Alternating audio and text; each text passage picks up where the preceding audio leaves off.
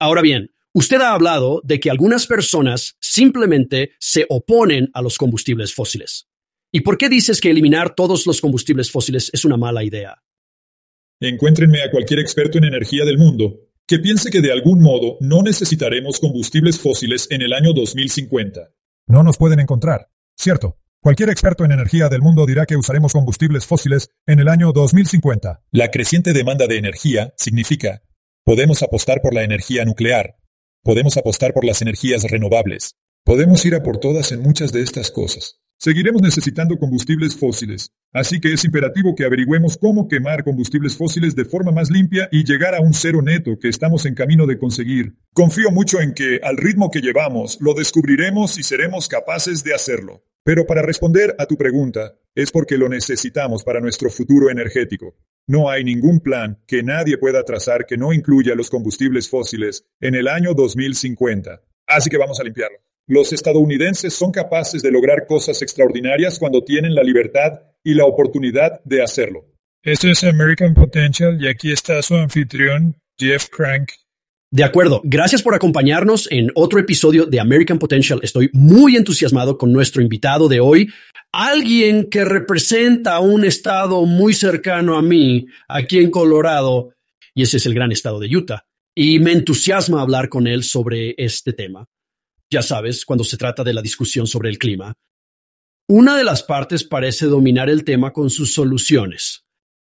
Pero, ¿y si hubiera otras soluciones no tan conocidas que pudieran tener un mejor impacto en el medio ambiente y la economía?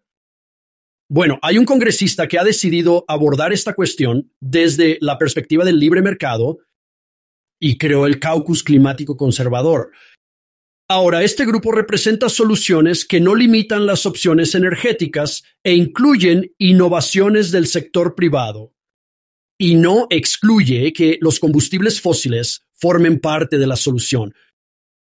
Ahora, abrazando esta cuestión desde el punto de vista de la gestión medioambiental junto con los valores del libre mercado, demuestra que este problema tiene soluciones que pueden proporcionar energía asequible y fiable y, al mismo tiempo, dejar el medio ambiente mejor de lo que lo encontramos. ¿Quién es el congresista que ha decidido ocuparse de este asunto?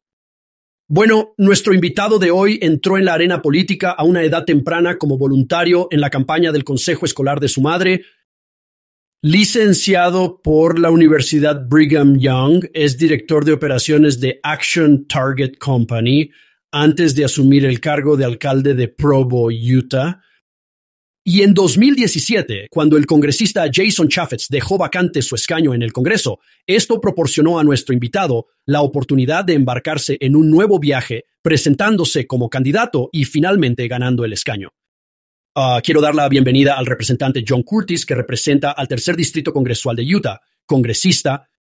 Gracias por estar con nosotros. ¿Qué tal? Tengo frío. Hace frío aquí en Utah, probablemente como para ti. Y tengo el corazón caliente y estoy encantada de estar con vosotros, y este es un tema del que me encanta hablar. Así que gracias por dejarme ser su invitado hoy. Y espero una conversación muy reflexiva. Bueno, sí, estamos encantados de tenerte. Ahora, yo originalmente siempre tengo una especie de pregunta de calentamiento, una especie de pregunta para conocerte. Tenía una escrita sobre ti, que fuiste Boy Scout y recorriste 100 millas en 7 días, con una mochila de 40 libras a la edad de 13 años. Pero, pero, Heather Andrews, que fue nuestra directora estatal en Utah y sé que conoces a Heather, dice, oh no, tienes que preguntarle por su colección de calcetines. Así que supongo que tengo dos preguntas. Empecemos con la colección de calcetines. Necesito saberlo, congresista. Bueno, ya sabes, es interesante. Algunos irán a Washington y serán conocidos por su oratoria y otros por su legislación. Quizás se me conozca por mis calcetines. Y no puedo resistirme a un par de calcetines divertidos. Y la razón es que hacen sonreír a la gente. Y ya sabes, en nuestro negocio. No conseguimos sonreír lo suficiente. Así que siempre puedes contar con que cuando me pilles, me pidas ver mis calcetines. Y con suerte te harán sonreír. E incluso tanto que cada vez que estoy en el piso de casa, tres o cuatro personas me piden ver los calcetines. Y siempre nos divertimos mucho con eso. De acuerdo. Bueno, ¿cuál es el par de calcetines más loco que tienes? Supongo que tengo que preguntar. Bueno, así que probablemente están todos locos, ¿verdad? Al igual que mi par de calcetines favoritos se remonta al primer par de calcetines que compré que en realidad no eran negros o azules. Tenían una rayita, y aún conservo esos calcetines y me los pongo de vez en cuando porque fue todo un descubrimiento, ¿verdad? Esto fue hace 12 o 15 años, cuando nadie llevaba calcetines de colores. Y realmente rompí todas las reglas, y ese es probablemente mi par de calcetines favorito. De acuerdo, bien. Ahora, ¿qué tal cuando eras Boy Scout? Recorriste 100 millas en 7 días cuando tenías 13 años y llevabas una mochila de 40 libras. Háblame de eso. Bueno, déjame decirte que creo que es una pregunta realmente relevante porque tiene mucho que ver con mi postura de hoy sobre ser un buen administrador de esta tierra. Tuve la suerte de contar con un jefe scout que sentía pasión por mostrarnos la naturaleza. Y nos llevó hasta el pico más alto de Utah, Kings Peak. Recuerdo que, cuando tenía 13 años, podía mirar hacia afuera y ver montañas, árboles, arroyos y vida salvaje hasta donde alcanzaba la vista. Y eso implantó en mi corazón el amor por la naturaleza y el deseo de asegurarme de que mis hijos y mis nietos tuvieran esa misma experiencia, y así fue. No hace muchos años llevé a mis hijos a Kings Peak y les enseñé esa misma vista. Y creo que todos nosotros, independientemente de nuestra afiliación política, nos preocupamos profundamente por dejar esta tierra mejor de lo que la encontramos. Y ese fue uno de mis primeros comienzos en esos sentimientos. Sí, es verdad. Soy un amante de la naturaleza, lo he sido toda mi vida, y me considero un conservacionista, y siempre lo he sido y siempre lo seré, seguro. Pero parece que la izquierda política estadounidense está tomando el control de los mensajes sobre esta cuestión medioambiental ¿Qué le falta a la gente de derechas en la conversación sobre el clima? Sí, me encanta la pregunta. Podríamos hablar de esta cuestión toda la hora, pero permítanme decir simplemente un par de cosas. En primer lugar, estamos permitiendo que nos tachen de alguna manera de no preocuparnos. Ahora, tú y yo sabemos que eso no es cierto. Pero estamos permitiendo que esa marca se precipite, y eso es un problema. La segunda es que no estamos en la mesa lo que significa que esas ideas las propone la otra parte y nosotros no estamos allí para debatirlas. Y que eso podría conducir a algunos resultados muy problemáticos. Y basta con mirar a Europa, es un buen ejemplo. Muchos países europeos dijeron que iban a cerrar sus centrales nucleares. Bueno, cerraron la energía limpia y nuclear y la reemplazaron con combustibles fósiles de un enemigo. Y si los conservadores hubieran estado en la mesa para oponerse, probablemente eso no habría ocurrido. Y así, entre otras cosas, tenemos que estar en esa mesa para debatir y las buenas ideas y las malas ideas. Hace apenas 15 años, Europa producía tanto gas natural como Rusia, pero decidieron que no querían hacer fracking. Hoy compran gas natural de fracking a Rusia, un enemigo. Entonces, ¿dónde estaban los conservadores para contraatacar y decir no? ¿No es una buena idea? Así que creo que la mejor respuesta a tu pregunta es que tenemos que estar en esa mesa para que se escuchen nuestras ideas y podamos oponernos a ideas que, en última instancia, no conducen a menos emisiones y nos hacen depender de un enemigo como combustible. Hay tantas cosas en nuestra vida actual que están realmente condicionadas por esta cuestión y por la narrativa de la izquierda al respecto. Todo, desde los costes de los servicios públicos hasta el precio de los vehículos nuevos, todo ello impulsado por una especie de, casi diría que la histeria a veces de la izquierda en este tema. Y a quien más perjudica es a la gente que malamente puede permitírselo. Esto sí es, ya sabes, madres solteras por ahí, ya sabes, tratando de llegar a fin de mes que a veces tienen que elegir tal vez entre ya sabes, enviar a sus hijos a una clase extraescolar o algo así y poner comida en la despensa. ¿Qué opina al respecto y cómo influye en lo que hacen los estadounidenses? En general, hoy en día. Escucha, nos han dicho algo que no es verdad, y esto es lo que nos dijeron. Es que tuvimos que sacrificar no solo la asequibilidad, sino también la fiabilidad. En Estados Unidos damos por sentada la fiabilidad. Tuvimos que sacrificar eso para poder estar limpios. Y eso es lo que hizo Europa. Europa estaba dispuesta a tirar por la borda la asequibilidad tirar por la borda la fiabilidad, todo en esta búsqueda de la limpieza. Y volviendo a por qué los republicanos necesitan estar en la mesa, es que realmente tenemos un plan bien pensado. Que reduce las emisiones, pero mantiene los precios asequibles y mantiene la energía fiable y mantiene nuestra independencia energética aquí en los Estados Unidos. Así que no podemos tragarnos eso de que vais a renunciar a la asequibilidad. Y tienes toda la razón. Y aquí de nuevo, ve a Europa y la gente está pagando mil dólares para calentar un pequeño apartamento de 600 pies cuadrados. Y no es fiable, ¿verdad? Se enciende y se apaga.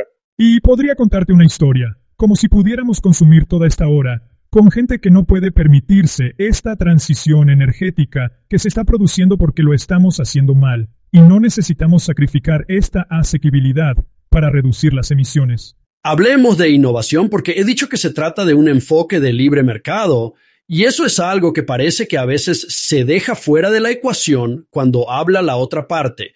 ¿Cómo contribuirá la innovación y no la regulación a reducir las emisiones de gases de efecto invernadero? Pues bien, no hay mejor ejemplo que lo que está ocurriendo exactamente. Y lo que ocurre es que la realidad es que como las empresas van muy por delante de la regulación, no podríamos haber regulado el éxito que hemos tenido en innovación y compromiso por parte de las empresas. Y todos los días la gente me trae la innovación debido al espacio en el que estoy. Anteayer mismo hablaba con alguien que me enseñaba estaciones de carga portátiles eléctricas o de hidrógeno, ¿no? En lugar de construir estos grandes centros pueden hacerlo de forma portátil y esa innovación es increíble. Y la innovación que se está produciendo con la captura directa del aire y el secuestro de carbono y los nuevos combustibles, las nuevas formas de utilizar los combustibles y la innovación que se está produciendo con la energía nuclear es tan superior a la regulación que no importa cuánto lo intentemos, que no podíamos regular para llegar a donde estamos. Y creo que la gente tiene que darse cuenta de eso. Mira muchacho, esto de este mercado libre es notable. Y por eso puedo mirarte a los ojos y decirte, mira, podemos llegar a menos emisiones, sin sacrificar la asequibilidad, la fiabilidad o nuestra seguridad nacional, porque puedes verlo desarrollarse ante nuestros ojos. Y muchas veces parece que la regulación realmente perjudica la situación más que ayudarla y pienso en, ya sabes, automóviles y las normas de eficiencia de combustible que el gobierno federal sigue imponiendo a los fabricantes de automóviles, a veces incluso poco realistas. No creo que los miembros del Congreso comprender plenamente lo difícil que puede ser alcanzar un determinado nivel de eficiencia de combustible. Es solo una especie de número que ponen ahí fuera. Y sin embargo, la industria tiene que conducir a eso, pero eso tiene un coste. Y lo vemos reflejado en el precio de digamos, automóviles. ¿Tengo razón? Tienes mucha razón. Y escucha, me gusta señalar, mira, si el gobierno hubiera regulado cómo escuchamos música, todavía estaríamos escuchando cintas de ocho pistas. Ahora muchos de sus oyentes están buscando Google para ver lo que es cualquier cinta de pista. El gobierno se equivoca todo el tiempo, no solo un poco. Siempre nos equivocamos. No podemos adivinar de dónde vendrá esta innovación. Y puede que quieras hablar de esto un poco más, pero hablemos solo de los B. Así que el gobierno ha elegido a los B como ganadores por encima del hidrógeno, por encima de los híbridos, ¿cierto? Sobre todas estas otras alternativas. Dejemos que el mercado lo decida. Eso es. ¿Cómo vamos a dejar que si ponemos por ahí el objetivo final? Y luego dejar que el mercado conduzca hacia eso y el objetivo final es reducir las emisiones. Para mí es fácil decirlo. Pero no predeterminemos cómo vamos a hacerlo. Lo que hemos hecho con los BE es predeterminar que la respuesta es BE. Pues bien. Espera un momento. El híbrido que tiene mi mujer en el garaje emite menos carbono que un BE. Y puedo documentarlo todo el día. También sabemos que hay una cosa llamada ansiedad de autonomía, por la que la gente se lleva su camión en lugar de su BE. Porque temen no tener suficiente carga para llegar a su destino. Y está el problema de la procedencia de los minerales necesarios para fabricar las baterías de los vehículos eléctricos. ¿Verdad? Y sin embargo, hemos predeterminado que los BE son la respuesta. Y yo preferiría decir, mira, este es el objetivo. Ahora, la industria... Y averigüen cómo llevarnos allí. Y te garantizo que nos llevarán allí más rápido. De forma más eficaz y menos costosa que la regulación gubernamental. Nunca funciona que el gobierno elija ganadores y perdedores porque inevitablemente eso se instala Número uno, establece una especie de sistema capitalista de amiguetes, ¿verdad? Donde la gente que se beneficia sigue intentando asegurarse de que sigue beneficiándose. Pero también suele dar lugar a malas decisiones y malas elecciones. Y como usted señala, el libre mercado, si es bueno en una cosa, es bueno en decidir lo que quiere el consumidor y lo que se venderá. Sí, sí, imagínate. 435 congresistas y 100 senadores que pasan la mayor parte del tiempo en Washington, D.C. Tratando de averiguar qué tecnología es en realidad la mejor tecnología. Quiero decir, levanta la mano si confías en eso. Y no es una buena idea. no es buena idea, como que vamos a ayudar. El Congreso puede ayudar a definir el objetivo. El Congreso puede ayudar en los lugares adecuados, estableciendo algunos incentivos, pero los incentivos deben referirse al objetivo final y no al método para alcanzarlo. Ya sabes, como he hablado de este tema de la energía y he hecho varios temas o temas de podcast sobre ello, una de las cosas que siempre oigo decir a la gente es que Estados Unidos produce energía mucho más limpia que la mayor parte del resto del mundo. Quiero decir, ya sea carbono, ya sabes, fracking o porque aquí en Estados Unidos también tenemos una buena normativa medioambiental. Parece que nos estamos embarcando en un sistema en el que estamos forzando la prospección petrolífera y la producción de petróleo y energía fuera de Estados Unidos a países menos respetuosos con el medio ambiente. ¿Qué opina al respecto? Sabes, realmente tienes que cuestionar los motivos. Y déjame decirte lo que quiero decir con eso. Me encanta preguntar a mis amigos de la izquierda, ¿odia las emisiones u odia los combustibles fósiles? Y si son sinceros, muchos de ellos simplemente odian los combustibles fósiles. Bueno, gracias por admitirlo, porque al menos ahora conocemos su agenda. Pero si odias las emisiones, déjame darte una pequeña estadística, y has aludido a esto. En Estados Unidos producimos gas natural un 40% más limpio que en Rusia. Esto se debe al metano que Rusia libera a la atmósfera al producir gas natural. Basándonos en esta estadística, imaginemos que sustituimos el gas natural ruso por gas natural estadounidense. Gas natural en todo el mundo. Reduciríamos más emisiones de gases de efecto invernadero que todo el Green New Deal.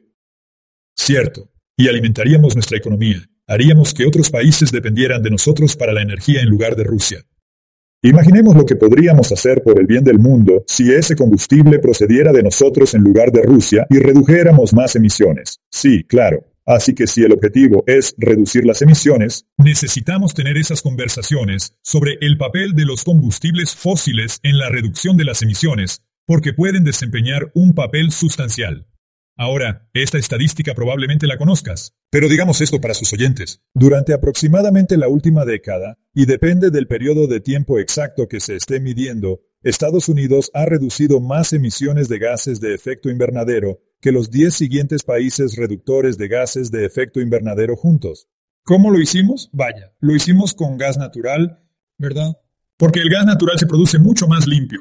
Así que escucha, ¿quieres hablar de reducir las emisiones? Hay que hablar del papel de los combustibles fósiles. Y esto es lo que yo por lo que represento a un distrito que tiene petróleo, gas y carbón. Y lo que les digo cuando los veo es, mira, siempre te han dicho que tú eres el problema. Les digo que pueden ser parte de la solución. Y les encanta ese reto. Saben que tienen que reducir sus emisiones, así que en vez de decirles que tienen que marcharse, cambiemos el discurso por el de que tienen que encontrar la manera de reducir sus emisiones, ¿verdad? Hazlo más limpio porque otros países nos alcanzarán. Así que hay que seguir mejorando y hacerlo cada vez mejor. Y por cierto, la mayor parte de la industria de los combustibles fósiles tiene el objetivo de cero neto para 2050. Dejémosles que lo hagan. Animémosles y seamos sus porristas en lugar de intentar ponerles la zancadilla en el camino. Hablemos un poco más de ello. ¿Cómo ayuda la innovación estadounidense a mejorar la energía para otros en todo el mundo? Escucha, ojalá pudiéramos llevar a todos tus oyentes en un pequeño tour.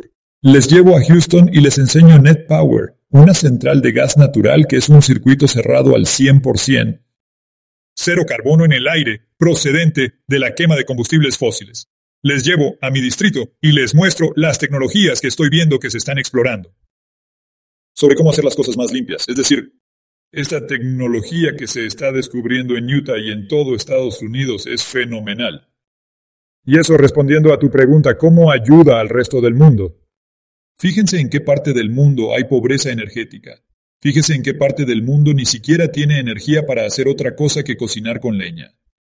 Y escucha, ¿cómo somos capaces de desarrollar asequible, fiable y energía limpia y la exportación en todo el mundo, nuestra capacidad de cambiar el mundo para bien y de incidir en el hambre y el impacto. La estabilidad aumenta de forma espectacular esto debería ser una prioridad número uno para nosotros por la forma en que aporta estabilidad al mundo y eleva el nivel de vida en tantos lugares. Y vaya. Lo tenemos, lo tenemos al alcance de la mano. Estamos así de cerca como país de hacer estallar esta innovación. Y asequible, fiable y limpia también.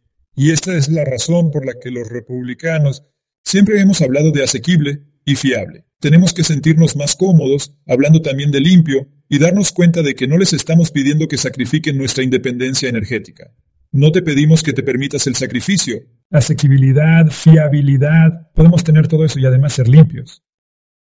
Bueno, creo que se llega a esto, y yo siempre lo llamo la falsa elección a la que nos obligan tantos de la izquierda, que es que puedes tener un medio ambiente limpio o puedes producir petróleo y gas natural, y ese no es el caso. Quiero decir, hemos hecho avances increíbles. Y de nuevo creo que usted argumenta que nadie lo hace tan bien como Estados Unidos. Y si produjéramos más en Estados Unidos y exportáramos nuestra tecnología a otros países, también tendríamos un medio ambiente más limpio. E imagina lo que eso supone para nuestra economía si somos nosotros quienes lo exportamos en lugar de Rusia o China. Y esto es una oportunidad. Les digo a mis amigos de la derecha que no les gusta el clima. No me importa si te interesa el clima, sino la oportunidad económica para Estados Unidos. El mundo quiere comprar energía limpia. Lo comprarán. Asegurémonos de que nos lo compran a nosotros. De acuerdo.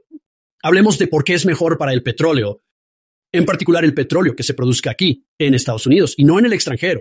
Porque sí, por eso. Escucha, el gas natural es probablemente el mejor ejemplo. Cuando se produce gas natural, si no se tiene cuidado, una gran cantidad de metano saldrá a la atmósfera. El metano es muy perjudicial y aunque podríamos hacerlo mejor, aquí en Estados Unidos somos muy buenos capturando nuestro metano. Rusia, por ejemplo, no lo es. Por eso se dice que podemos producirla un 40% más limpia que en Rusia. Y la forma en que nosotros, ya sabes, te diré más y más, utilizamos energías renovables para producir la energía. En mi distrito había grandes generadores diésel. Ya sabes, poniendo un montón de gases de escape en la atmósfera. Estos están siendo reemplazados por recursos renovables para producirlo. Y esta es la innovación estadounidense que es tan emocionante. Así es. No lo hacen por la regulación gubernamental, lo hacen porque es lo que hay que hacer. Y es muy emocionante verlo. Ahora bien, usted ha hablado de que algunas personas simplemente se oponen a los combustibles fósiles. ¿Y por qué dices que eliminar todos los combustibles fósiles es una mala idea?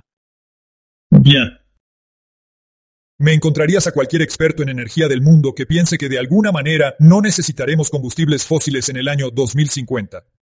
No nos pueden encontrar, cierto. Cualquier experto en energía del mundo dirá que usaremos combustibles fósiles en el año 2050. Es una realidad que la creciente demanda de energía significa que podemos apostar por la energía nuclear, podemos apostar por las renovables, podemos apostar por muchas de estas cosas. Seguiremos necesitando combustibles fósiles, Así que es imperativo que averigüemos cómo quemar combustibles fósiles de forma más limpia y llegar a un cero neto, que estamos en camino de conseguir. Confío mucho en que al ritmo que llevamos lo descubriremos y seremos capaces de hacerlo. Pero para responder a tu pregunta, es porque lo necesitamos para nuestro futuro energético. No hay ningún plan que nadie pueda trazar que no incluya los combustibles fósiles en el año 2050. Así que vamos a limpiarlos. Bueno, si estás seguro de que podemos llegar a cero neto, ¿Por qué la gente se opone entonces a los combustibles fósiles? ¿Se trata simplemente de convencer a la gente que durante mucho tiempo ha sostenido que los combustibles fósiles son malvados o malos? ¿Se trata de convencerles de que podemos llegar a cero emisiones netas? Ya sabes, es difícil poner mi dedo en la llaga. No creo que sea malicia.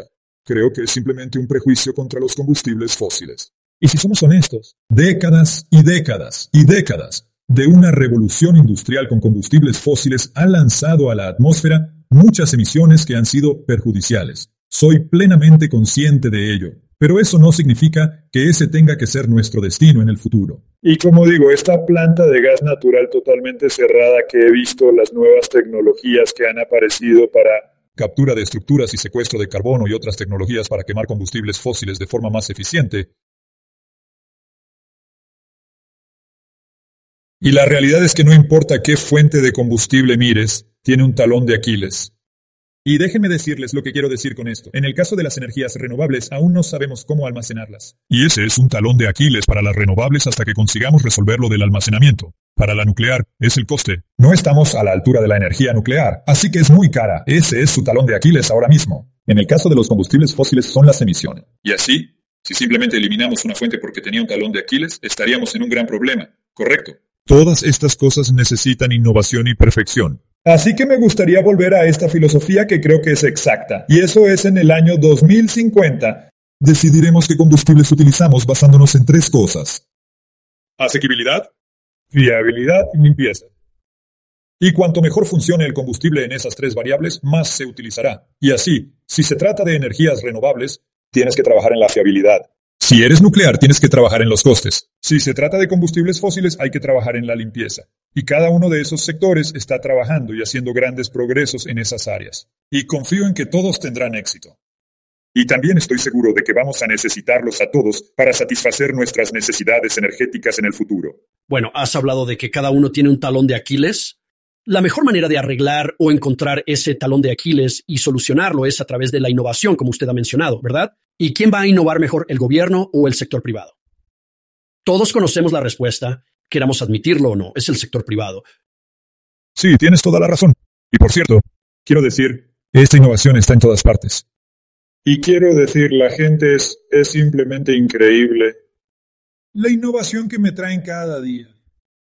Estoy muy emocionado. En realidad creo que cuando lleguemos a 2050 y miremos hacia atrás, vamos a haber sido, nos sorprenderemos a nosotros mismos sobre cuáles son las respuestas reales que ni siquiera estamos viendo todas en este momento, porque es la innovación que está justo en esa incubadora en este momento. Y chico, cuando esas cosas golpean, quiero decir, podría ser fusión, ¿verdad? Podría ser... Hay tantas cosas que se están desarrollando que son muy, muy emocionantes.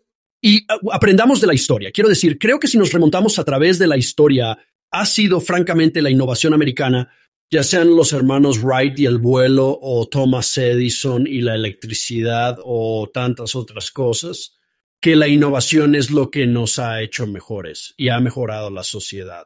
Aquí no es diferente. Es decir, la historia nos dice que su plan va a funcionar mejor que una solución impuesta por el gobierno. Sí, y yo solo... Tienes razón, la innovación estadounidense. Hay una fórmula aquí que tenemos que tener cuidado de no arruinar. Y si no tenemos cuidado, ahí es donde esa regulación puede frenar esa innovación y de hecho frenarla. Sí, no, porque dices que es corto de miras intentar que la mayoría de la gente use vehículos eléctricos. Bueno, escucha. Si el objetivo son los vehículos eléctricos, no es miope. Si el objetivo es reducir las emisiones, tenemos que tener una conversación más meditada sobre qué es lo que reduce más emisiones. Un Chevy Malibu de gasolina produce la misma cantidad de emisiones de gases de efecto invernadero que un Hummer eléctrico. Ahora, piensa en eso. Estamos subvencionando ese Hummer eléctrico con 7 mil dólares a ese consumidor que probablemente no necesita una subvención si puede comprarse un Hummer. Y alguien que compre ese Chevy Malibu con las mismas emisiones de gases de efecto invernadero, les estamos diciendo que son malas personas. Así que no tengo nada en contra de los IBE. Por cierto, me encantaría tener un BE. Son rápidos y divertidos de conducir, Así que no estoy en contra de los B. Creo que los B han progresado mucho. Creo que son una pieza del rompecabezas. Solo creo que no son la única pieza del rompecabezas y que no deberíamos predeterminarlo. ¿Hidrógeno? No hay que descartar los híbridos y otras cosas que hay en el mercado y que pueden reducir las emisiones de gases de efecto invernadero.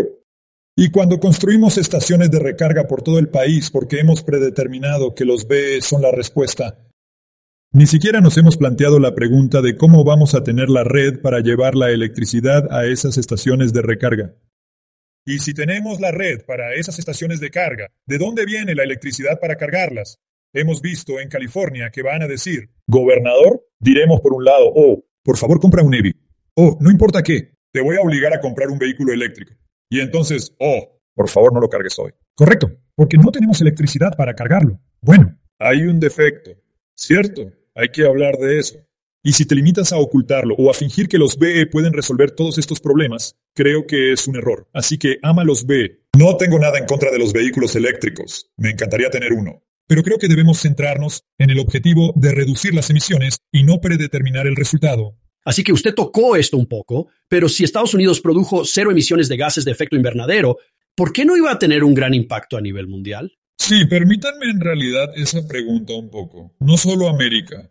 Si tomas todos los países industriales del mundo, Europa y todos los países industrializados del mundo, y los tienes a cero.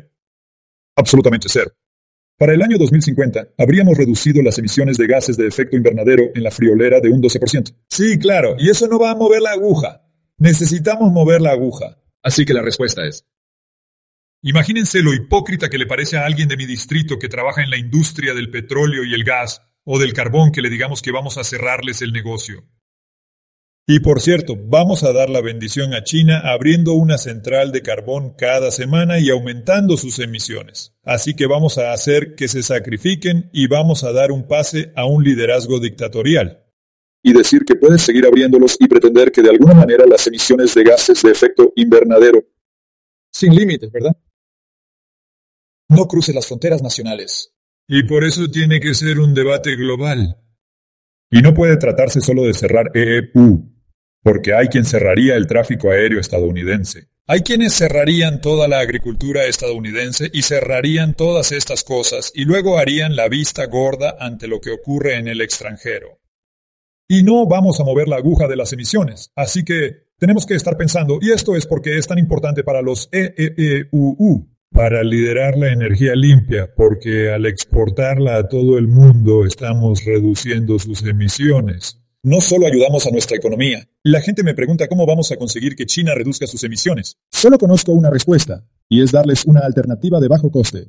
Correcto. Van a ir con la alternativa de bajo costo. Bien, si desarrollamos esa alternativa de bajo coste aquí en Estados Unidos, tomemos como ejemplo nuestro gas natural. Si están sustituyendo el gas natural ruso por el nuestro porque es una alternativa de bajo coste, reducimos drásticamente las emisiones de gases de efecto invernadero. Así que creo que tenemos que enfocarlo desde esta perspectiva. Otra ventaja de la innovación estadounidense es que tenemos que encontrar la manera de ofrecer una alternativa de bajo coste a países como China o India. Ser una alternativa estadounidense que reduce las emisiones.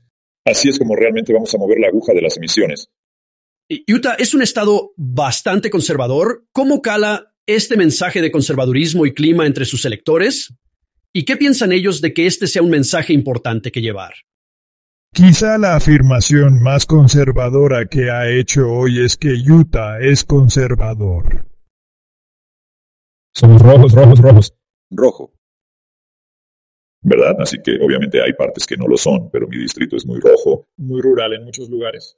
Y la mejor forma en que puedo responder a esa historia es que hace un par de años tuve una redistribución de distritos y redistribuyeron en mi territorio petróleo y gas. Antes tenía carbón, pero no mucho petróleo y gas. Así que la primera vez que fui a visitar esta nueva parte de mi distrito dijeron, oh, espera, no creo que esto vaya a funcionar. Eres el tipo del clima. Te hemos oído hablar del clima. Sí, claro. Puede que no te haya dado cuenta, pero somos petróleo y gas. Y les expliqué mi filosofía, cómo ellos son en realidad parte de la solución y no el problema. Y tuve que volver no una, ni dos, ni tres veces, sino cuatro veces porque no van a aceptar este mensaje igual que la primera vez, ¿verdad? Pero a medida que les explicaba más y más cómo formaban parte del futuro energético no solo de Estados Unidos, sino del mundo, y cómo participarían realmente en la solución de nuestros problemas energéticos, era la primera vez que lo oían.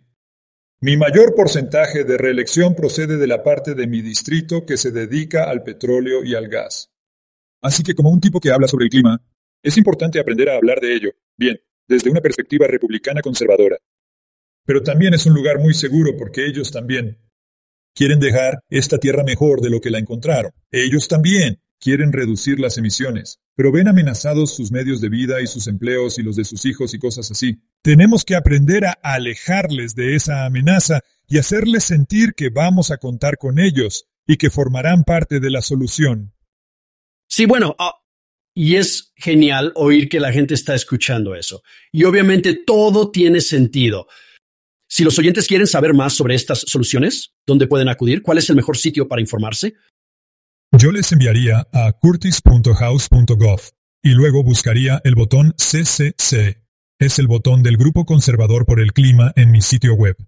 También pueden buscar en Google Conservative Climate Caucus, donde figuran algunos de nuestros principios. Y cuidado con el caucus conservador, por cierto. Esto podría escandalizar a todo el mundo. Un caucus de republicanos para hablar del clima es uno de los mayores caucus de Washington, D.C. Tenemos más de 85 miembros. Eso es más de un tercio de todos los republicanos de la Cámara que se han apuntado a este grupo, porque quieren pasar a la ofensiva.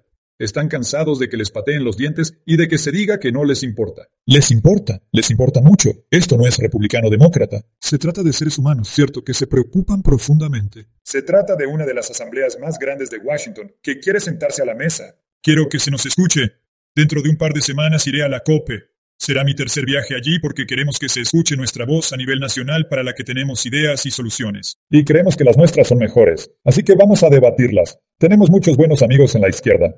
y me encantan las conversaciones reflexivas con ellos sobre la mejor manera de reducir las emisiones, y esa es la forma correcta de conseguirlo, en lugar de que una de las partes promulgue lo que quiera sin la presión y el debate de la otra parte. Así que invito a todos sus oyentes a unirse a nosotros en el debate reflexivo sobre cómo mejor cuidamos esta tierra, cómo mantenemos nuestra independencia energética, cómo mantenemos precios asequibles y fiables, pero también al mismo tiempo mostrar al mundo que nosotros también sabemos cómo reducir las emisiones. Bien, congresista, gracias por su liderazgo en este asunto y en tantas otras cosas. Es usted un gran defensor de la política, te lo agradecemos y gracias por estar con nosotros. Fue un placer estar contigo y espero que podamos hacerlo de nuevo. Quiero decir, ¿no te sientes mejor sabiendo que hay alguien como el congresista John Curtis en el Congreso de los Estados Unidos que entiende estos temas y realmente los conoce y está trabajando en ellos? Es estupendo que alguien como él se una a nosotros. Me ha parecido un tema muy esclarecedor que podríamos hablar en el podcast y entender que no hay esta falsa elección, no hay una falsa elección que algunas personas tratan de decir sobre el medio ambiente, que se puede tener un medio ambiente limpio o se puede producir petróleo y gas natural y energía.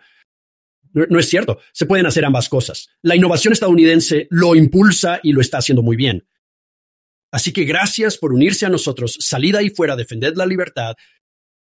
¿Merecen la pena? Gracias por acompañarnos. Gracias por escuchar American Potential.